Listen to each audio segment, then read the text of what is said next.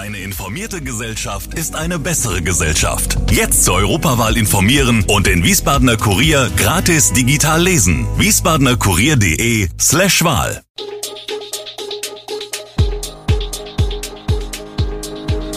Gude, unser morgendliches News Update. Das Wichtigste aus Wiesbaden für Sie im Überblick. Guten Morgen aus Wiesbaden an diesem 9. Dezember. Frühere AWO-Chefin scheitert vor Gericht, Prozess gegen Ex-SVW-Profi und 49 Euro, Ticket wahrscheinlich ab Mai. Das und mehr gibt es heute für Sie im Podcast. Selbsteinweiser, die ohne ärztlichen Rat oder Rettungsdienst in die Kliniken kommen, haben schon vor der Pandemie für eine hohe Belastung in den Wiesbadener Notaufnahmen gesorgt. Häufig mit leichteren Erkrankungen oder Verletzungen, die auch ein Hausarzt versorgen könnte.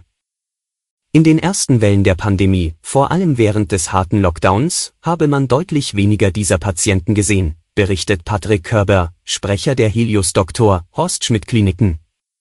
Mit der Lockerung der Corona-Maßnahmen kämen nun wieder zahlreiche Selbsteinweiser und trügen zur hohen Belastung bei, sagt der Sprecher.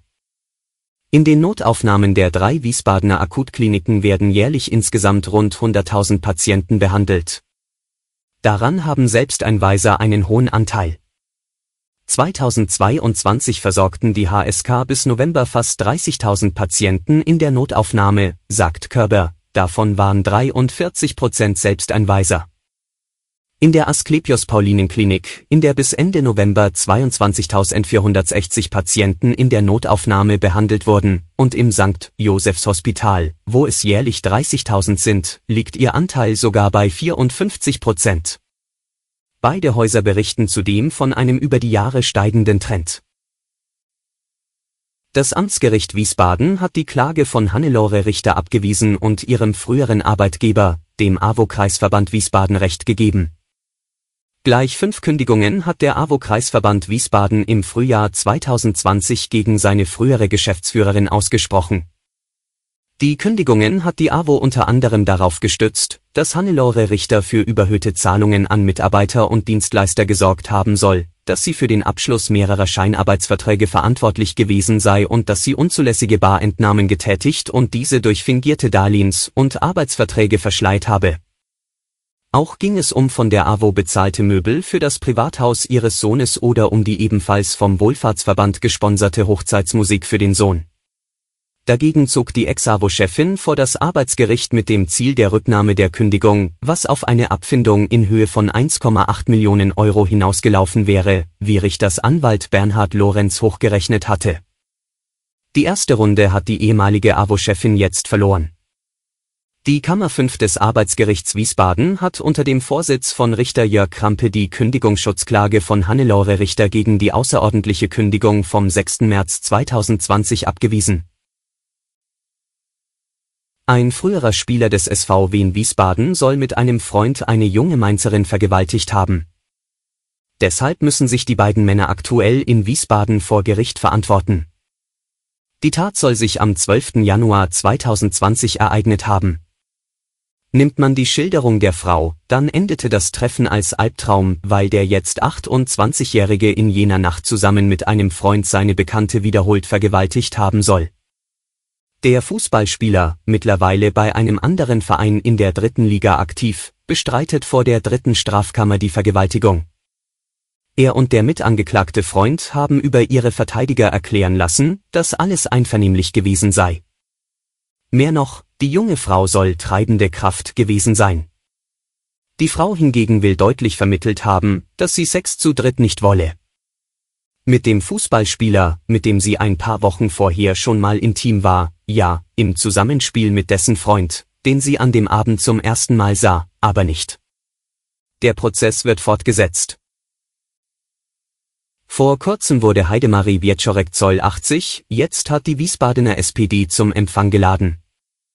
Die Jubilarin selbst hatte drei Vorgaben gemacht für die Reden, die gehalten werden, kein Rückblick, kein Pathos und wenn möglich nicht zu lang. Mitten im Bergkirchenviertel, in der Adlerstraße, ganz in der Nähe der Wohnung der früheren Bundestagsabgeordneten und Ministerin hatte ihr Ortsverein Nord geladen.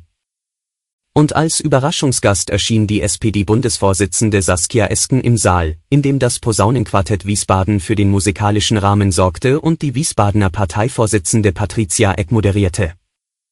Esken würdigte die Rote Heidi als eine, die vorangegangen ist, die Wege bereitet hat, auch für mich. Wenige Persönlichkeiten hätten die Entwicklung der Partei so geprägt wie Wieczorek Zoll. Dem schloss sich der Vorsitzende des SPD-Bezirks Hessen-Süd, KW Mansori, an. Die Bürger können sich auf die Einführung eines sogenannten Deutschlandtickets im Nahverkehr einstellen. Das Deutschlandticket werde jetzt kommen, auch sehr zügig, sagte Bundeskanzler Olaf Scholz, SPD, nach einer Sitzung der Ministerpräsidentenkonferenz am Donnerstagabend in Berlin.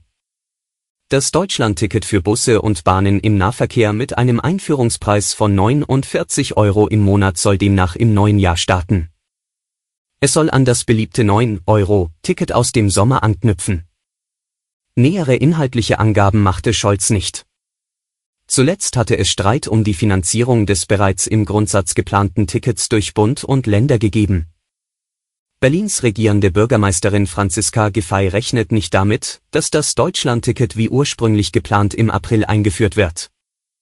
Es könnte Mai werden.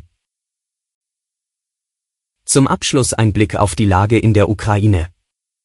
Der ukrainische Präsident Volodymyr Zelensky beklagt die Gefahr durch russische Minen auf ukrainischem Territorium. Das sei die Form des russischen Terrors, mit der die Ukraine noch jahrelang zu kämpfen habe, sagte er in seiner täglichen Videobotschaft.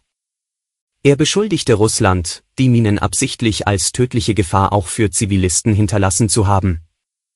Er sei sich deshalb sicher, dass Minenterror einer der Anklagepunkte gegen Russland nach dem Krieg sein werde, so der 44-Jährige.